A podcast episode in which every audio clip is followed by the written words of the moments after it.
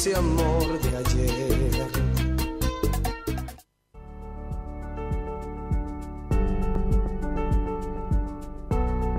Auspicia este programa Obra Social de la Unión de Trabajadores de Carga y Descarga de la República Argentina. Más de 30 años cuidando la salud del trabajador y su familia. La opción para tu salud.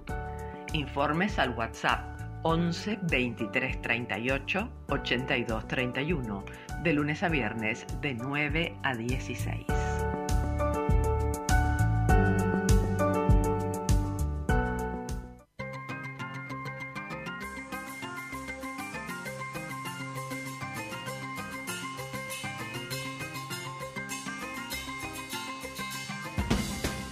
El bisturí, una mirada incisiva sobre los principales temas de salud en la Argentina y el mundo. Realidad sanitaria, tecnologías, medio ambiente y medicina deportiva, con la conducción del doctor Eduardo Cerdá y el periodista Gustavo Muñoz. Martes 21 horas.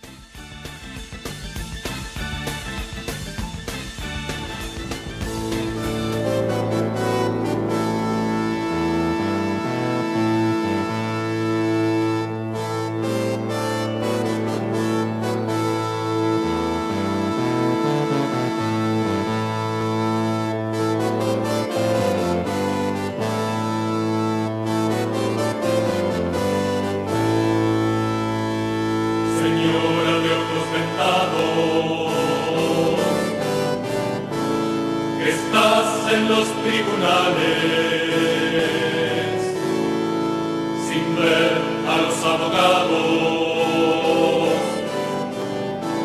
Baja de tus pedestales. Seis minutos pasaron de las nueve de la noche, estamos empezando nuestro bisturí de hoy, de este martes 5 de julio, ya se nos fue el año, y los Supay estaban en la apertura, en la diosa García Caffi, el director de escena, el productor y administrador cultural, que se orientó a la música popular eh, y a la clásica como director de la Camerata Bariloche y de la Filarmónica de Buenos Aires y también del Teatro Argentino de La Plata y director artístico del Teatro Colón. ¿eh? García Caffi había nacido en 1944, fundador del cuarteto Supay, que integró durante 26 años, adiós a él, un ícono de la cultura eh, que hemos perdido. ¿Cómo le va, Graciela Feliciotti? ¿Cómo anda? Bien, muy bien. ¿Cómo están ustedes? Buenas noches, gracias por estar acá. No, al contrario, un placer. Hoy murió Cacho Fontana. Sí, qué pena, ¿no? Sé que era amigo tuyo, Graciela, y me acuerdo aquella nota que le hicimos en Radio El Mundo hace muchos años. Sí, sí, sí, fue, fue para el 27 de agosto, el día de la radio en El- Argentina. Claro, hace algunos años cuando estábamos allá Sí. en Radio El Mundo, que nos dio el privilegio de darnos una nota Sí. por radio, Sí. Eh, gracias a tu colaboración, porque lo conocías de tiempo atrás. Bueno, Cacho Fontana murió a los 90 años, la verdad que un símbolo, yo me he criado escuchando radio con Cacho Fontana, con, con las dos locutoras. Rina Morán y Beba. y Beba Viñola. Exactamente, bueno, muy bien, ¿eh? Así que ahí está, Cacho se fue de este mundo y lo vamos a recordar por siempre. ¿Cuál es el pronóstico? ¿Tenemos pronóstico? ¿Cómo está esto? Sí, sí, sí. Tenemos para mañana 14 grados la temperatura, lamento para la noche, un 50% de posibilidades de lluvias, 9 grados la temperatura. La verdad que no va a estar muy lindo, ¿no? Lluvia y fresco. Y en más entrada la noche, parece que la humedad va a ser del 83%, así que no, no es muy alentador el tema. Muy bien, vamos a dar las vías de comunicación, por favor, Graciela. Ah, sí, sí. Correo electrónico elbisturídelpueblo arroba gmail.com. El WhatsApp es 11 44 27 2562. Y YouTube, canal de Radio del Pueblo. Y en Instagram, el bisturí-del pueblo. Doctor Penedo, buenas noches, ¿cómo le va? Buenas noches, ¿cómo les va a todos? ¿Cómo anda? ¿Bien? Bien, impactado por el tema de la muerte de Cacho Fontana. Yo también me crié escuchando radio y escuchándolo a, a Cacho Fontana. Bueno, los temas que vas a tener hoy, Eh, por un lado, lo que es la microbiota y otro más que sobre el botulismo. bueno, muy bien. Vamos ya a empezar con el editorial porque tenemos un programa muy nutrido y arrancamos ya. Dale. Madre, ponme en la chaqueta las medallas. Los zapatos ya no me los puedo poner. Mis dos piernas se quedaron en Malvinas. El Malvino no me deja reponer de la nítida y oscura pesadilla de Valeria Massa besando al cordobés que murió estaqueado solo entre los cuervos del sangrado en resistencia a quien los dos de abriles brindamos por él. La Argentina desaparecida. Luego de 30 horas de silencio después de la tuiteada y responsable renuncia del fracasado ministro Martín Guzmán y sin dar la cara en conferencia de prensa por temor a la cacerola de 10 personas que en la Puerta de Olivos manifestaban una insignificante protesta, otra vez por redes sociales se anunció el reemplazo del hijo dilecto de Joseph Stiglitz por la ideóloga cubano-kirchnerista Silvina Batakis, la joven promesa de la colisión final contra el cruel murallón del mercado que nunca nos comprendió ese desaforado empecinamiento de hacer siempre lo mismo, pero peor. Idas y venidas y un desfile de afamadas figuras que una a una fueron rechazando el ofrecimiento de tal destrozado ministerio y la única candidata que Cristina aprobó fue la ex ministra de Economía de Daniel Scioli hasta el 2015, cuando al saberse derrotados el 10 de diciembre de aquel año por María Eugenia Vidal, no dejaron en la caja provincial ni la plata de los sueldos y aguinaldos que Apero Macri tuvo que cederle desde Nación para que los empleados públicos no incendiaran el territorio bonaerense. El presidente pasaba un día de campo apacible y grisáceo en la chacra de Fabián de Sousa, socio de Cristóbal López en los medios Radio 10 y C5N, y allí se enteró, mientras escuchaban a Cristina, que su ministro estrella le daba un portazo por la espalda. 4 3 Argentina Argentina ¿Qué pasó en la Argentina? Es la casa desaparecida Esa hermosa chacra de Puerto Panal en Zárate, según la revista Noticias, habría pertenecido en otros tiempos al socio inmobiliario santacruceño de Máximo Kirchner, un tal San Felice. Un mismo puerto en el que fue condenado Julio Devido cuando criaba palomas de La Paz antes de caer en la desgracia judicial. Una suma de coincidencias geográficas notables. En el interín de esas primeras horas hasta la madrugada, Sergio Massa era el único que, pidiendo todo para sí, podría haber aceptado el cargo.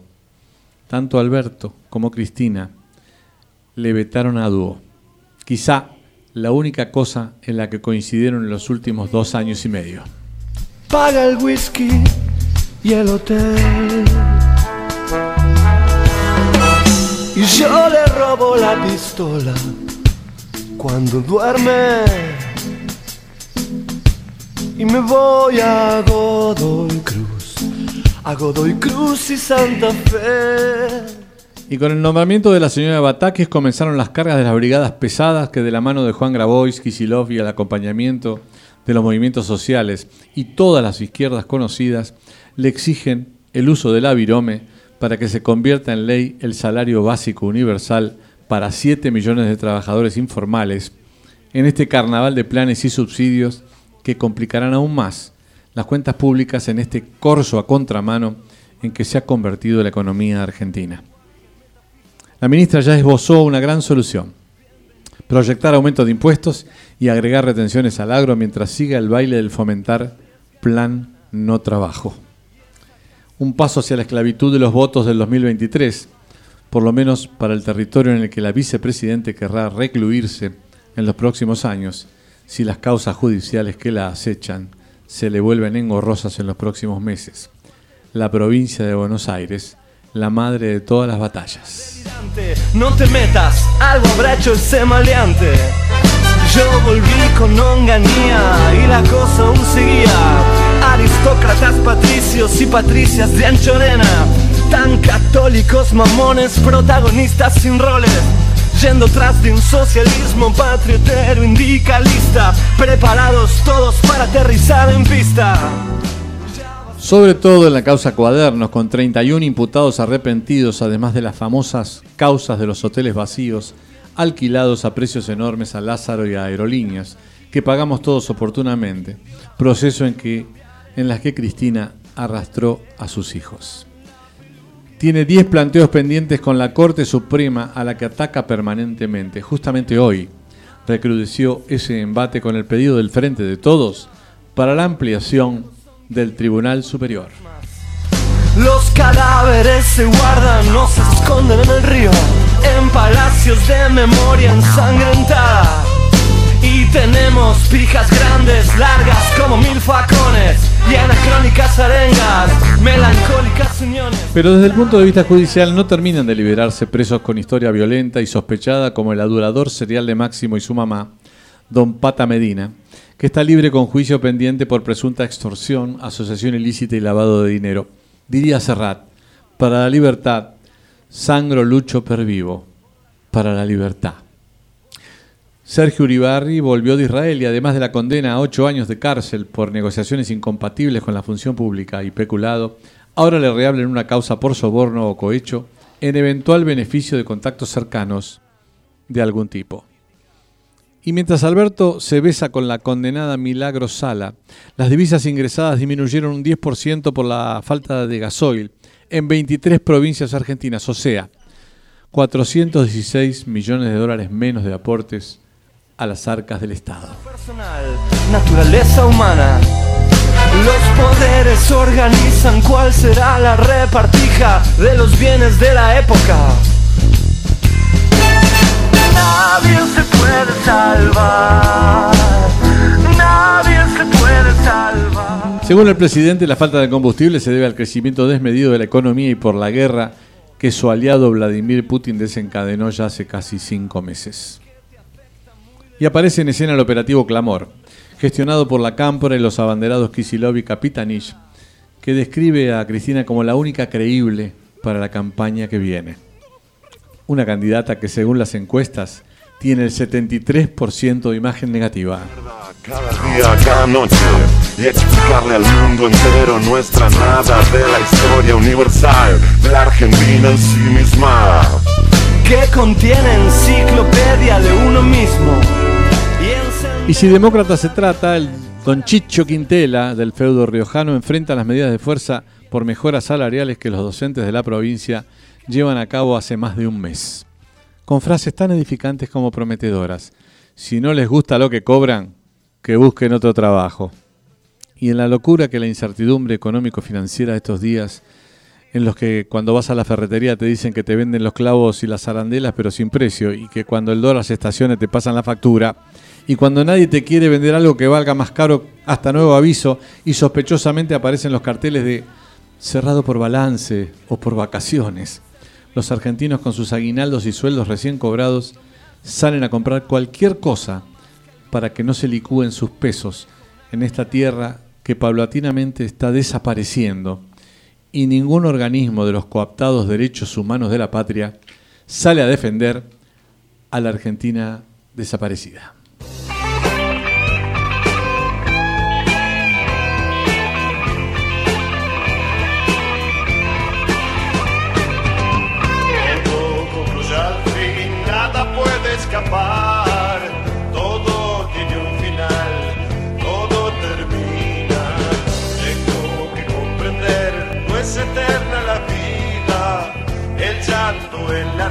Así termina.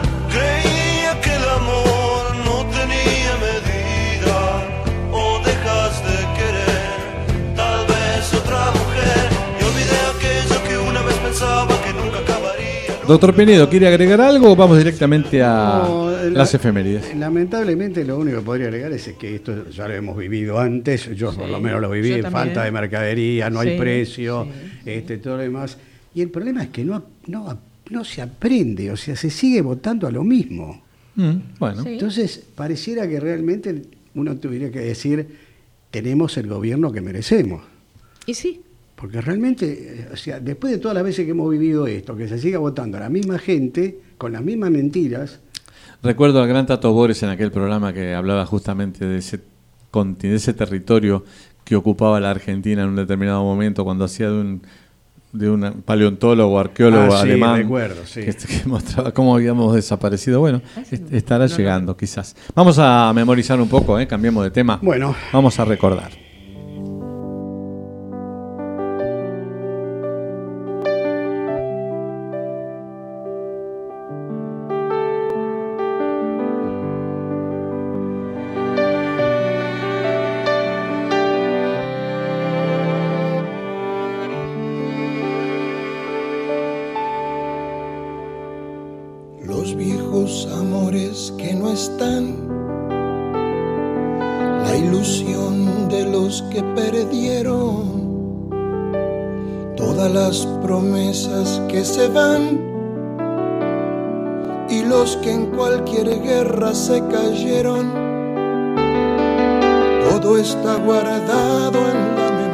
20 minutos pasaron de las 9 en la República Argentina. Doctor Penedo, recordemos. Bueno, el 29 de junio de 1929, el médico escocés Alexander Fleming descubre la penicilina, el primer antibiótico conocido.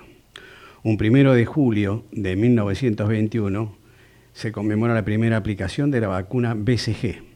En 1952, también un primero de julio, se efectúa en Alemania Federal el primer implante de una articulación de cadera artificial. El día 2 de julio es el Día del Trabajador Social.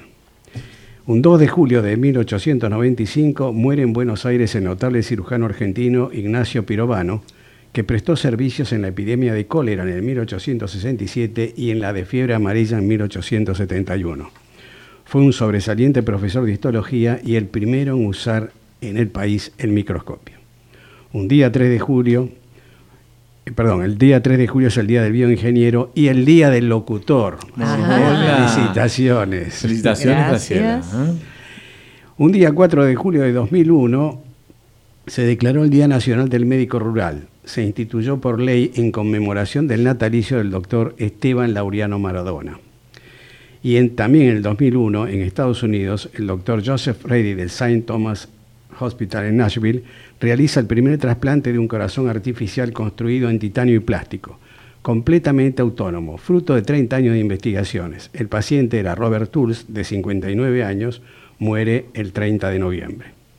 Un día 5 de julio de 1996, en el Reino Unido nace la oveja Dolly, el primer animal clonado.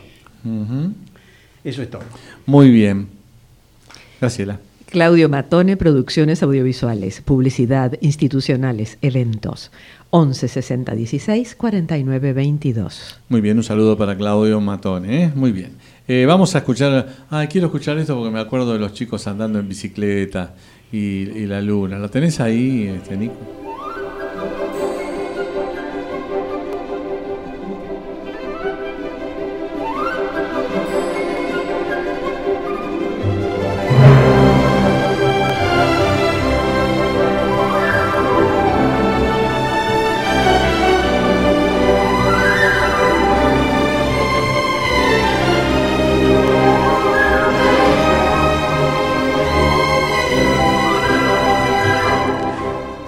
Quizás si ET se hiciera ahora, en vez de ir en bicicleta, bicivoladores, irían las patinetas o los monopatines, ¿verdad? Claro, el monopatín que va con eh, batería de litio, claro. Claro. No va eh, con las, las piernitas. Bueno, pero qué problema, ¿no? Empujando. Eso me, me indicaría que tenemos que hablar un poco sobre el uso y Sí, mantenimiento de las baterías. ¿no? Hablando en serio, sí, sí, sí. El uso y mantenimiento de las baterías de litio es un tema muy serio. Eh, las baterías de litio son, como ya sabemos, fuente de, de energía que hace funcionar a todos estos dis- dispositivos que usamos diariamente, como, bueno, ustedes ya saben, celulares, las notebooks, eh, cámaras de foto. Eh, la batería, como elemento integral en cualquier producto, debe tener una serie de, cuidados para alargar la vida útil.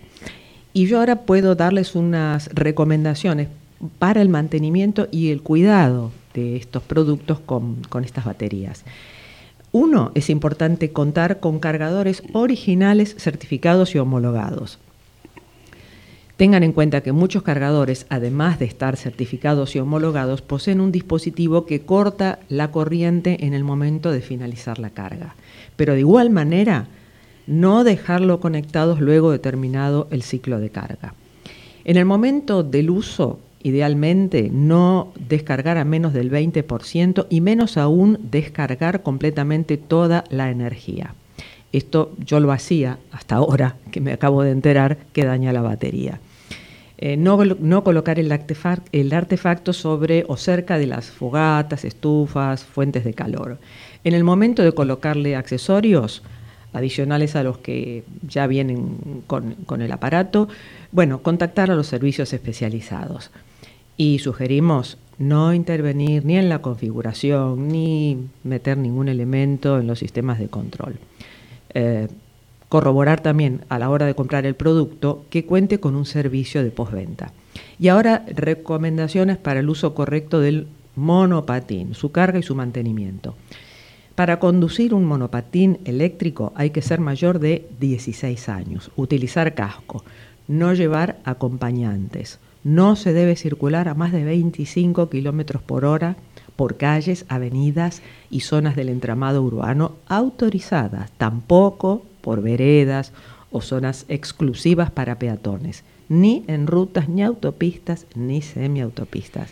Y en cuanto al mantenimiento, tienen que hacerse servicios periódicos cada 300 kilómetros.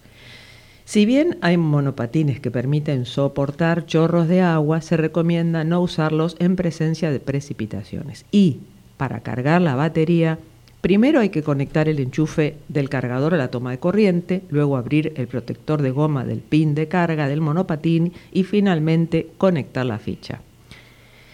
Al momento de la carga, verificar el cambio de estado de rojo a verde de la luz piloto del cargador y finalmente al 100% la batería cargada, rápidamente desenchufarla. Según el informe de los bomberos, el, incendio es terrible de la calle ahí de... Sí. Ahí, eh, eh, Córdoba, y Ecuador. Córdoba y Ecuador, de la familia de origen judío que vivía ahí, que tuvo una tragedia tremenda, que perdió cuatro o cinco integrantes de la familia. Se habría producido por una falla en la carga de la batería de litio de un monopatín. Sí, ah. creo que a veces lo cargan y lo dejan cargando toda la noche y se recarga y se recarga. Hay que desenchufarlo rápidamente. termina levantando la temperatura. Al 100%. Bueno, muy bien. Vamos a escuchar un poquito a los Cádilas. ¿Qué les parece? Vamos.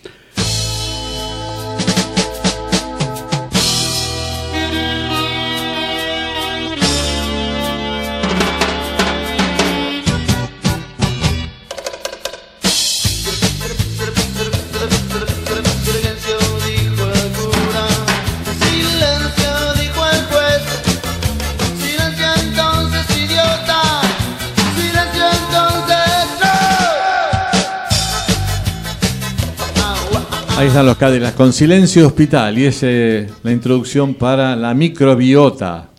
Bueno, ¿se acuerdan ¿Qué, que la, ¿qué es la microbiota? Ahora le voy a explicar. ¿Se acuerdan que la vez pasada, cuando hablé de la relación entre depresión e inflamación, dije que la microbiota y la homologué de alguna manera la eh, flora intestinal? Bueno, la flora intestinal es parte de la microbiota. La microbiota es el conjunto de microorganismos, bacterias, hongos, virus y parásitos que residen en nuestro cuerpo alojados en la piel, el aparato digestivo, incluida la boca, y el aparato genital. Estos microorganismos colonizan nuestro organismo desde el vientre materno, pero fundamentalmente desde el momento del nacimiento, especialmente si este es por vía vaginal. La microbiota se va desarrollando a medida que avanza la vida, o sea, no es la misma en el niño que en el adolescente que en el adulto. La relación de la microbiota y el organismo es simbiótica, es decir, de mutua ayuda. Mientras que las bacterias realizan una función, protectora, el organismo les ofrece un lugar donde vivir. La microbiota está compuesta de 100 billones, o sea, con B larga, billones de bacterias, solo en el aparato digestivo, siendo entre 500 y 1000 especies distintas. Ya es considerada por la ciencia como un órgano más del cuerpo, aunque en este caso adquirido. Se encuentra en el país en este momento Patrice Lebré, que es un inmunólogo francés, miembro y profesor emérito de inmunología en la Universidad de la Soborna. Debré- Soborna. Sorbona, Sorbona, perdón. La cometa también rige ahí. Pronuncié mal. Dios. La Sorbona. Este cohecho por todos lados. Debré dice que el 90% de nuestras células corresponden a microorganismos, es decir, a la microbiota que vive en nuestro, en nuestro cuerpo. Solamente el 10% restante son células humanas. ¿Cuál es la función de la microbiota? Bueno, protección de bacterias patógenas que pueden provocar enfermedades, mantenimiento del sistema inmune, se considera que el 70% del sistema inmunológico depende de la microbiota, regulación del metabolismo y balance energético, digestión de algunos alimentos que por sí solo el organismo no podría digerir, producción de vitaminas como la K y la B12. ¿Y qué pasa si se altera la microbiota y qué consecuencias trae? Cuando se produce una alteración de la microbiota, existe un desequilibrio entre las distintas cepas bacterianas, el organismo se ve afectado. El mayor riesgo de que se produzcan infecciones y se desarrollen enfermedades autoinmunes como obesidad, diabetes, algunos cánceres digestivos, Parkinson, etc. La alteración de la microbiota se puede producir por distintos factores, mala alimentación, exceso y mal uso de antibióticos, etc. Se ha relacionado la alteración de la microbiota con enfermedades del sistema nervioso central como el autismo, la ansiedad, la depresión y la dependencia alcohólica. Y ahora tenemos un dato especial. Hay dos investigadores argentinas, la bióloga molecular Gabriela Gutiérrez y la bioquímica Agustina Aspiros, que investigan desde hace 15 años en la Universidad de Buenos Aires la microbiota intestinal y desarrollaron un kit de diagnóstico que permite diseñar tratamientos personalizados para reducir el tiempo de tratamiento en personas gestantes con problemas de fertilidad. Mm. Ellas encontraron que el 30% de las mujeres con infertilidad no tienen detectada la causa, pero 8 de cada 10 mujeres de ese 30% tienen inflamación intestinal. Entonces se dedicaron a estudiar de dónde venía esa inflamación, descubriendo que era de la microbiota intestinal. Hicieron un kit de testeo y el primer testeo de este test se realizó en Argentina y España sobre 287 mujeres que llevaban 10 años buscando embarazos y tenían en promedio cuatro rondas de fertilización in vitro sin resultado. En menos de seis meses, 129 quedaron embarazadas. El 30% de forma espontánea y el resto mediante proceso de fertilización como la fertilización in vitro. El éxito promedio fue del 75%. Miren la Mm, importancia de la microbiota. Y hablaste de la microbiota y del sistema inmunológico y de la acción sobre determinados eh, elementos y células del organismo. Hablando del vino, por ejemplo, sobre todo el vino tinto, ¿eh? que esta vieja disyuntiva que se hablaba respecto a si es beneficioso o si es perjudicial. ¿eh? Bueno, vos sabés que tiene que ver no solamente con que tomar el vino tinto una copa o dos copas por día puede ser bueno, eh, sino también tiene que ver con donde uno viva y cuáles son los hábitos alimentarios o alimenticios, como sea. O sea, los franceses, por ejemplo. Ahí debe haber pocas personas en el mundo que coman comidas más grasas que los franceses. Foie gras, todo ese tipo de comidas grasosas que comen ellos, ¿no? Sin embargo, ellos toman muy buenos vinos y generalmente tintos. Sí. Bueno, el, el- el foie gras, la croissant, eh, todo lo que ellos comen lleva más o menos a 108 gramos por día de grasas animales ¿eh? que consume cada uno, promedio, ¿no? Bueno, y ellos descubrieron en la Universidad de Burdeos, demostraron entonces que los franceses, algunos españoles de- demostraron esto, tenían un nivel muy bajo de muertes por enfermedad coronaria, justamente porque actuaba, eh, eh, digamos, la, el activo eh, bioquímico que funcionaba sobre las células, el, reves- el resveratrol, resveratrol eh, que es un antioxidante muy poderoso, Sí. en algunas investigaciones que muchas veces supera a la vitamina E. Así que tengamos en cuenta entonces esto porque al margen de las contraindicaciones que puede haber el tema del vino, puede ser muy beneficioso tomando una copa a las mujeres y dos los hombres, por una cuestión de envergadura y de kilos de peso. ¿no? Por otra parte, otra cosa que también puede alterar la microbiota es el ejercicio físico, ¿eh? el running. ¿eh? Hay gente que se mata porque si yo tengo que correr porque necesito correr en tantos minutos tanta cosa. Y hay mucha gente que ha venido diciendo que no, que no es así, que están elogiando la lentitud también para correr. ¿no? Es decir, lo importante no es que lo hagas rápido, que lo hagas intenso, sino que lo hagas Disfrutando. Disfrutándolo, exactamente. ¿eh? Los científicos del ejercicio sugieren correr a un ritmo conversacional, inclusive, que siempre uno dice, che, no, no hablemos cuando estamos corriendo porque nos ahogamos. Sí. No, pueden ir corriendo y charlando y justamente eh, compartir, digamos, ese momento con alguien y con, eh, digamos, no pensar solamente en el desarrollo de los músculos, ¿eh? sino también en el ritmo que para cada, cada, corredor puede ser diferente. Y una de las preocupaciones que seguramente también altera, pero la microbiota familiar, tiene que ver con el consumo de los bioenergizantes por parte de los chicos.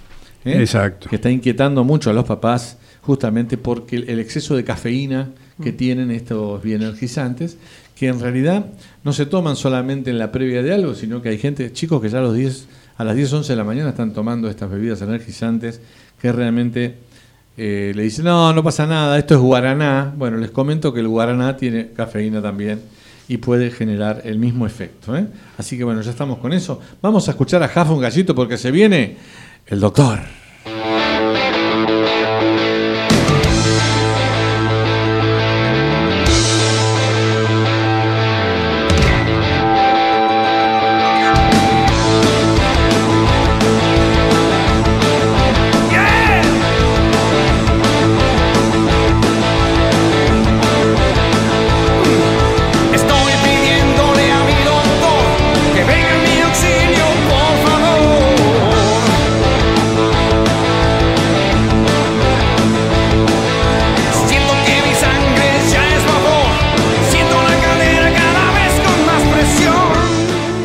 Penedo, botulismo.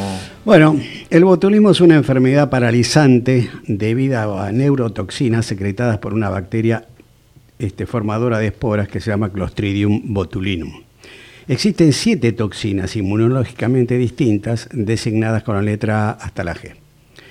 El botulismo fue descrito por primera vez en consumidores de salchichas en Europa en el siglo XVIII y relacionado con enlatados comerciales que produjeron epidemias en los siglos XIX y XX, antes de que fueran perfeccionados métodos estándares de inactivación de dichas esporas en latas. Hacia principios del siglo XX, el número de brotes producidos por enlatados comerciales disminuyó, aunque los alimentos envasados caseros han constituido la principal causa de botulismo, no solo de casos esporádicos, sino también de brotes, incluidos los acontecidos en algunos restaurantes. La enfermedad clínica se caracteriza por parálisis de los nervios craneales. Es común la diplopía, o sea, ver doble, seguida de parálisis muscular flácida, o, sea, este, y puede involucrar los músculos de la respiración, más específicamente la musculatura de la laringe, con disminución de la secreción salival y sequedad de la mucosa de la boca.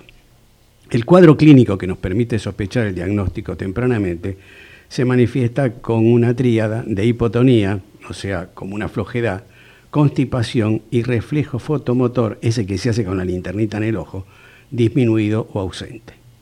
El periodo de incubación luego de ingerida la toxina es de 12 a 36 horas. Con frecuencia los síntomas neurológicos están precedidos por náuseas, vómitos, dolor abdominal y diarrea.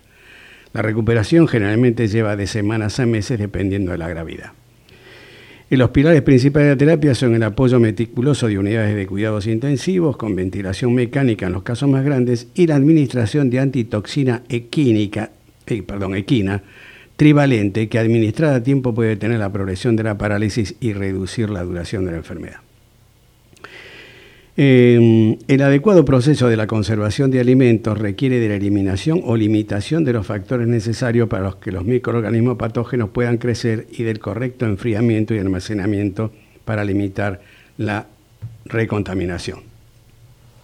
la bacteria requiere una atmósfera sin oxígeno, nutrientes, temperatura apropiada, disponibilidad suficiente de agua y un ambiente con la acidez necesaria y libre de inhibidores de crecimiento. En Argentina es un importante problema de salud pública, conocido desde 1922 cuando el primer brote causado por espárragos en conserva casera fue reportado en Mendoza.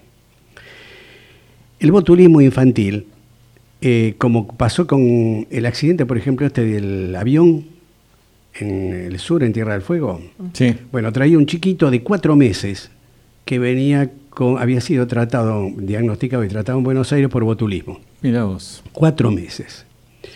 El botulismo del lactante es una toxinfección producida por la toxina en el intestino del lactante. Las esporas de esta bacteria, ampliamente distribuidas en la naturaleza, son incorporadas por vía digestiva mediante el chupete o cualquier otro objeto contaminado con el suelo, incluyendo las propias manos, y quizá con menos frecuencia por la ingestión de ciertos alimentos contaminados con esporas de esta bacteria, como ser la miel, el jarabe de maíz contaminado o hierbas medicinales contaminadas. Esto se ve en el norte, hacen infusiones de hierbas y muchas veces producen el botulismo. La enfermedad se presenta principalmente en bebés pequeños, entre 6 semanas y 6 meses de edad. Sin embargo, puede ocurrir en bebés desde tan solo 6 días de nacido hasta un año de edad.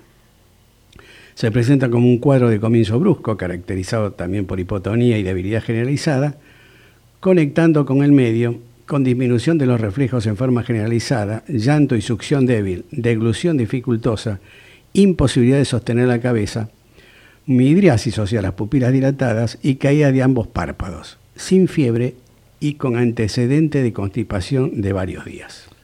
Bueno, muy bien, ahí está. Vamos a, vamos a hacer un capítulo más adelante respecto a la esterilización de los frascos y todas esas cosas porque da para largo el tema. ¿eh? Pero lo vamos a poner en otro capítulo. 21 horas 40 minutos, vamos a escuchar un poquito a Serrat.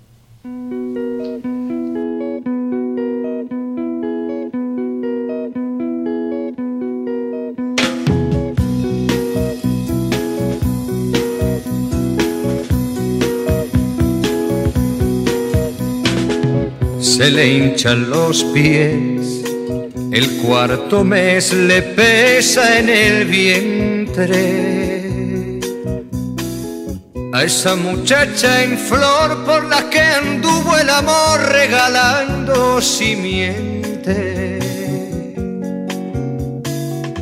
Si la viese usted mirándose feliz al espejo Auspicia este bloque Centro Médico Pueyrredón Medicina Prepaga. Planes acordes a tus necesidades, individuales y grupos familiares. Avenida Pueyrredón 1341, teléfono 416 6000. 416 6000. Para dar gracias al sol y perfumar la vereda. Bueno, un grande pelote se armó en Estados Unidos con el tema de la Corte Suprema de Justicia con mayoría conservadora a propósito de todos los fallos que han venido aboliendo, que te llevaban ya 70 años, como el caso famoso que le habíamos hablado en otros, en otros programas. Pero en Texas, por ejemplo, Texas repuso una ley de 1925 que castiga con cárcel la interrupción del embarazo, un cable de la agencia ANSA, fechado en New York y Austin, dice Austin, Texas. El Estado de Texas retrocedió legalmente casi un siglo con el fallo del Tribunal Supremo del Estado que autorizó la entrada en vigor de una ley del año 1925 que prohíbe el aborto y castiga con prisión a quienes lo practican. Anuló de ese modo la sentencia de un tribunal inferior que la había bloqueado. Es una consecuencia directa, como dije, de la decisión de la Corte Suprema de Justicia de abolir aquella sentencia, acá la tengo anotada, Roe versus White, que hablamos este, en programas anteriores, sobre el derecho a interrumpir un embarazo. ¿eh? Había una orden de un juez de Houston a principios de esta semana que había asegurado a algunas clínicas que podían proseguir con, eh, temporalmente con la reanudación de los abortos hasta las seis semanas de embarazo, seguido rápidamente por el fiscal general de Texas, eh, o de Texas, Ken Paxton, que pidió al Tribunal Supremo del Estado, que cuenta con nueve juicios republicanos, que suspendieron temporalmente la orden. Así que ahí estamos con esto. Por otra parte, para completar el tema de los embarazos, hay una nota muy interesante, en Diálogos a Fondo de Clarín del domingo 3 de julio, de eh, una entrevista a José Luis perdón, a José Gutiérrez Alés, que es eh, un médico especializado en obstetricia y ginecología, que máster en anticoncepción y salud sexual y reproductiva, y durante 15 años jefe de obstetricia del Hospital Universitario Virgen de Macarena de Sevilla, eh, presidente también de la Sociedad Española de Contracepción, eh, bueno, que viene realizando los congresos en el Teatro de Madrid, Teatro Goya, y dice este señor que el aborto es legal en España desde 1985 y como presidente de esa sociedad, este José Gutiérrez Sale está de acuerdo con la última reforma de la Ley de Salud Sexual y Reproductiva y de interrupción voluntaria del embarazo del gobierno de Pedro Sánchez, como ustedes saben, de orientación socialista, que aprobó hace semanas y permitirá, entre otras modificaciones, a las jóvenes entre 16 y 17 años para abortar, poder abortar sin tener que contar con el consentimiento de los padres. ¿eh? Las cosas que argumenta es que hay cosas mucho peores que la educación insuficiente, que tiene que ver con el excesivo desarrollo de redes sociales y otras cosas con pornografía y montones de otras cosas que vienen de alguna manera requiriendo mayor atención que algún que otro déficit educacional que se ha venido produciendo. Un embarazo no deseado es un problema de salud pública, argumenta eh, el doctor eh, Gutiérrez Sale, muy importante. ¿Cómo se gestionaría esto? Bueno, eh, porque también se sabe que como hay métodos anticonceptivos permanentes, esto puede retrasar, eh, digamos, los embarazos que luego pudieran desearse y llegar a las mujeres a una edad bastante avanzada. Sugiere que podría ser eh, perfectamente gestionable guardar óvulos a una edad temprana para garantizar la fertilidad cuando se desee. Así que bueno, tema polémico, pero sabemos muy bien nosotros que no es lo mismo un óvulo joven de 27 años que un óvulo a los 37 o a los 35. Así que ahí está, embarazo no deseado y salud pública. Doctor Penedo, ¿quiere agregar algo? No, no, el tema del aborto es un tema, bueno, para discutir con tiempo porque este tiene muchas variables. Eh, las razones que se dan a veces este, a, mí no me, a mí personalmente no me terminan de convencer. Bueno, eh, también es cierto, por ejemplo, pasa en la Argentina, lo que se llama el IBE, ¿no? que tiene una, una interrupción, digamos, del embarazo voluntaria, que no se tiene en cuenta que hay instituciones que no están dispuestas a, ofrecerlo por expresiones de conciencia. ¿Quién puede imaginar que en los pasillos del Mater Dei las monjas puedan este, aceptar este tipo de cosas? O en el Hospital Austral de Pilar, o donde hay algo, intervención de la gente del Opus Dei, o este, en todo aquel donde circulen monjas y tengan alguna formación religiosa. Imposible. Así que la objeción de conciencia, que está totalmente establecida, supongo, en la ley, eh, va a generar que por supuesto haya déficit de atención y que bueno, vayan a parar a otros lados, ¿no? Y pase lo mismo que venía pasando por otra parte. Bueno, cerramos el bloque. Auspició este bloque Centro Médico Pueyrredón Medicina Prepaga. Si te asocias nombrando a El Bisturí, 10% de descuento en los primeros seis meses. 416 6000. 416 6000. Me diste espacio en tu tierra firme, me diste el aire en mi primer llanto, el agua cuando tengo sed, el fuego se hace frío. Y cuando abraza el sol me das las copas de los de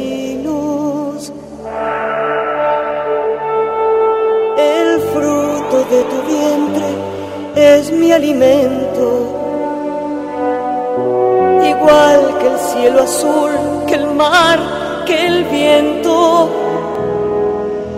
Con cuánta generosidad te das sin pedir nada y a cambio maltratamos tu morada.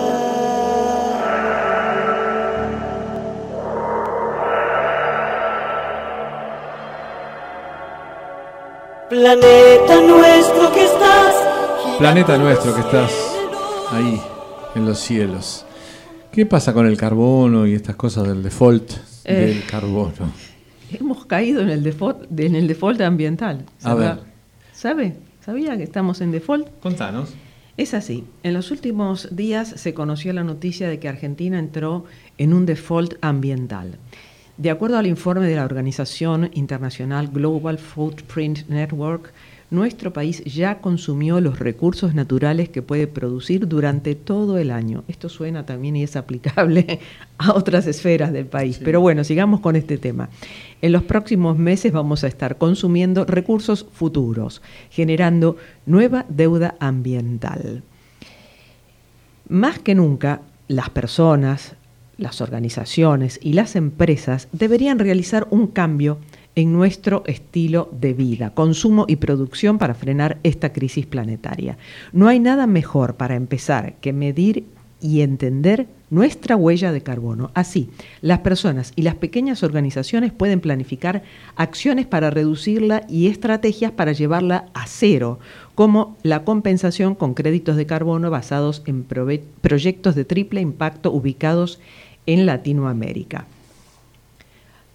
La plataforma esta de Carbon Sync permite medir y compensar, esto es interesante, ¿no? la huella de carbono de una manera simple y rápida.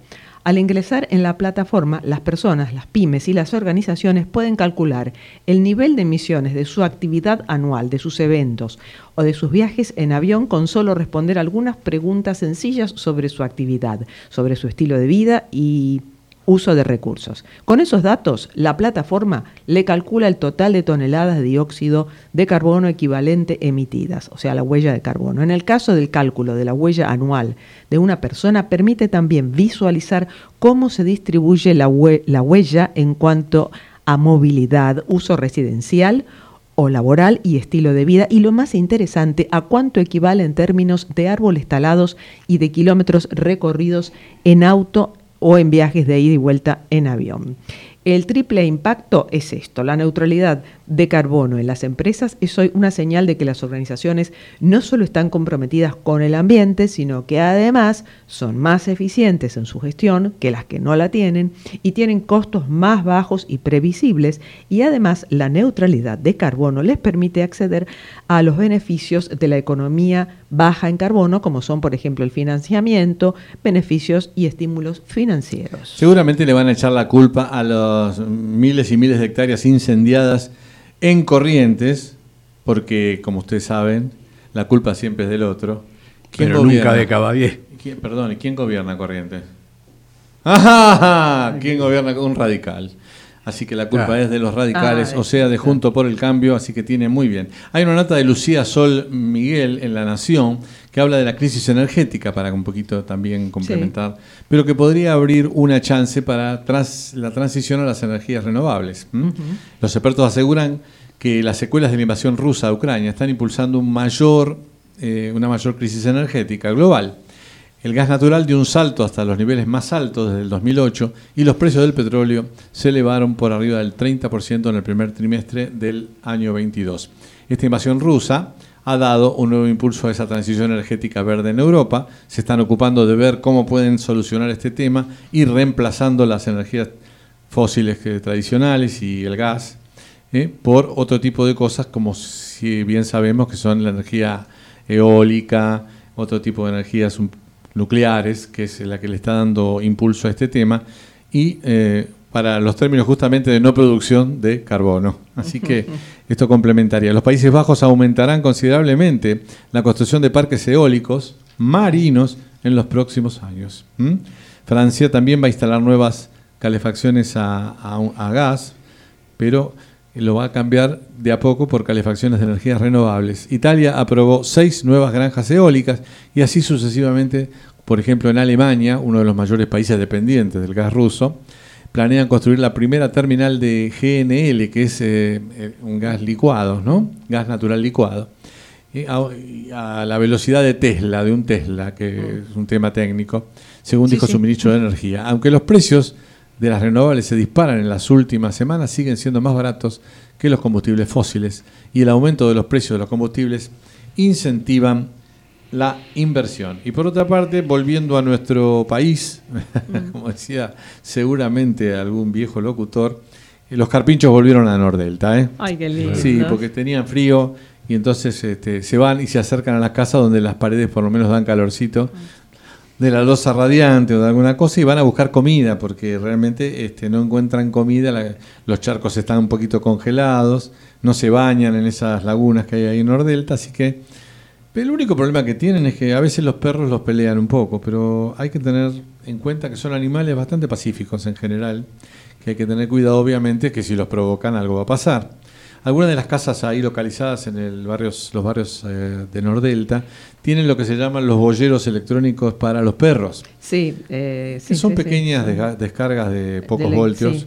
Y entonces, Enterrados. de alguna manera, eh, sí, como, como antenitas. tierra, como antenitas. Entonces, cuando alguien pasa ese tal límite, tira una pequeña descarga para que se alejen de. Y esto no es ni mortal, ni los, ni los lastima, ni nada por el estilo.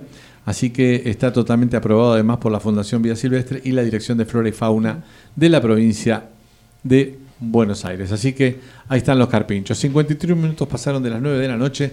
Estamos en el Bisturí por Radio del Pueblo.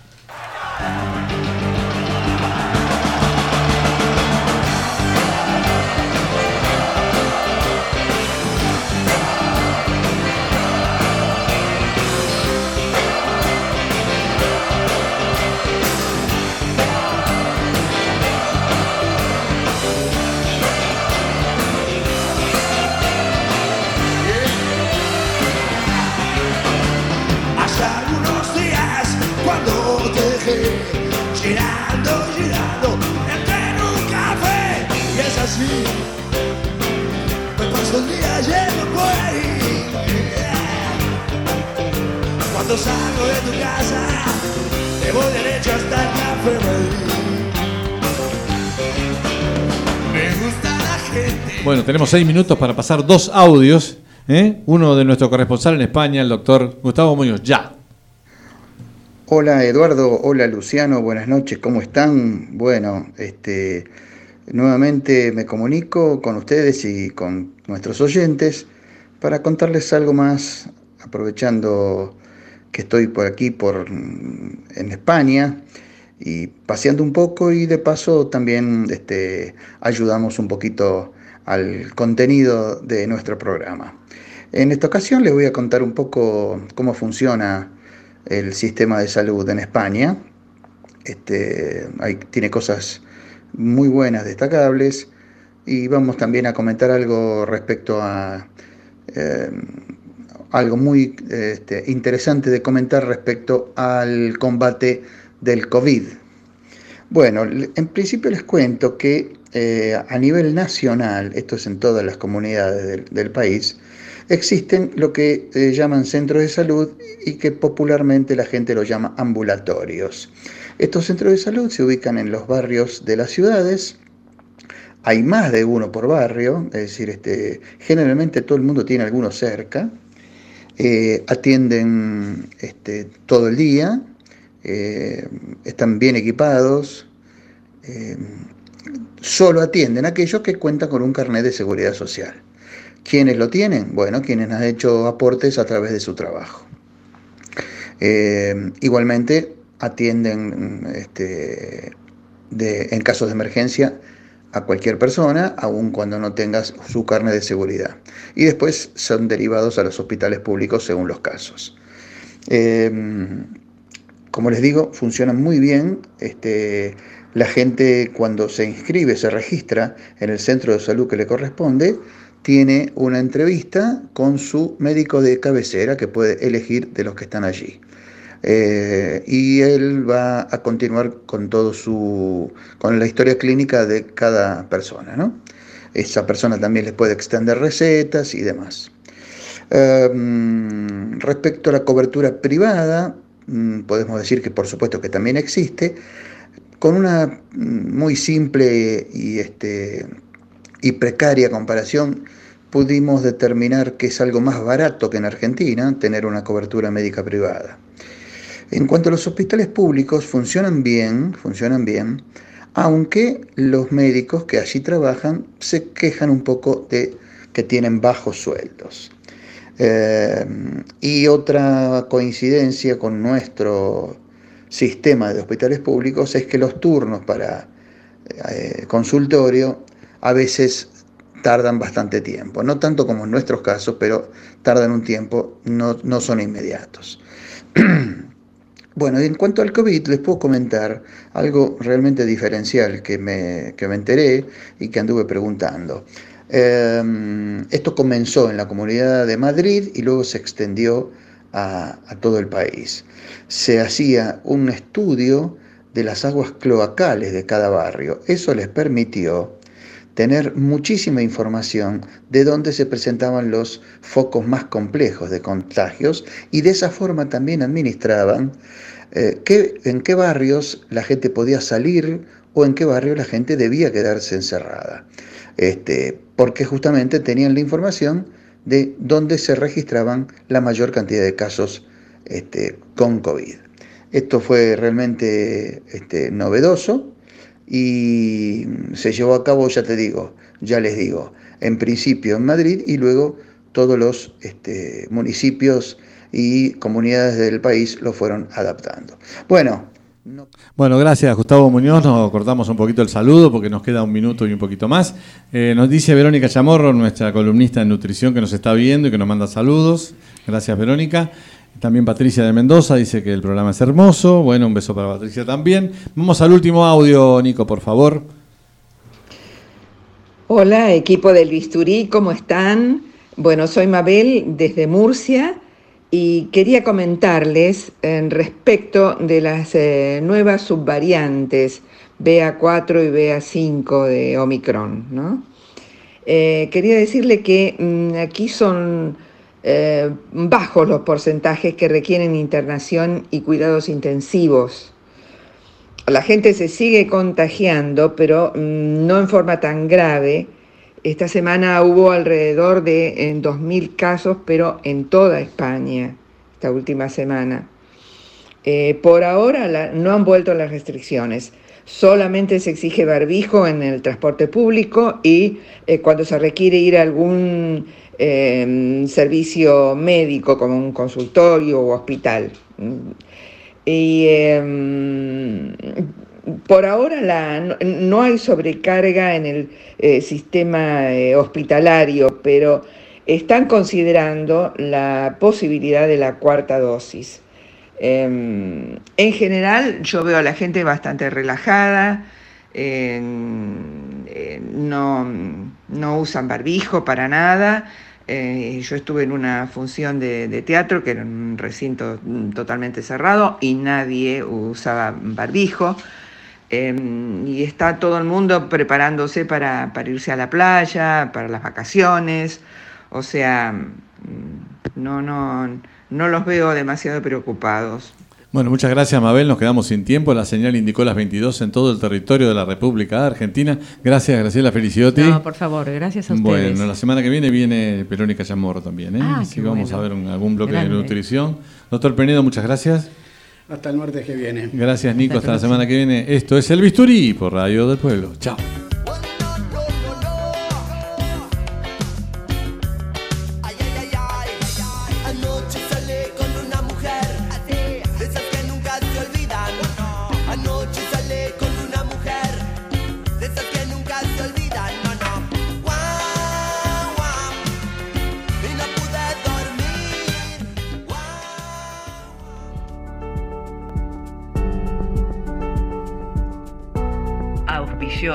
Programa Obra Social de la Unión de Trabajadores de Carga y Descarga de la República Argentina.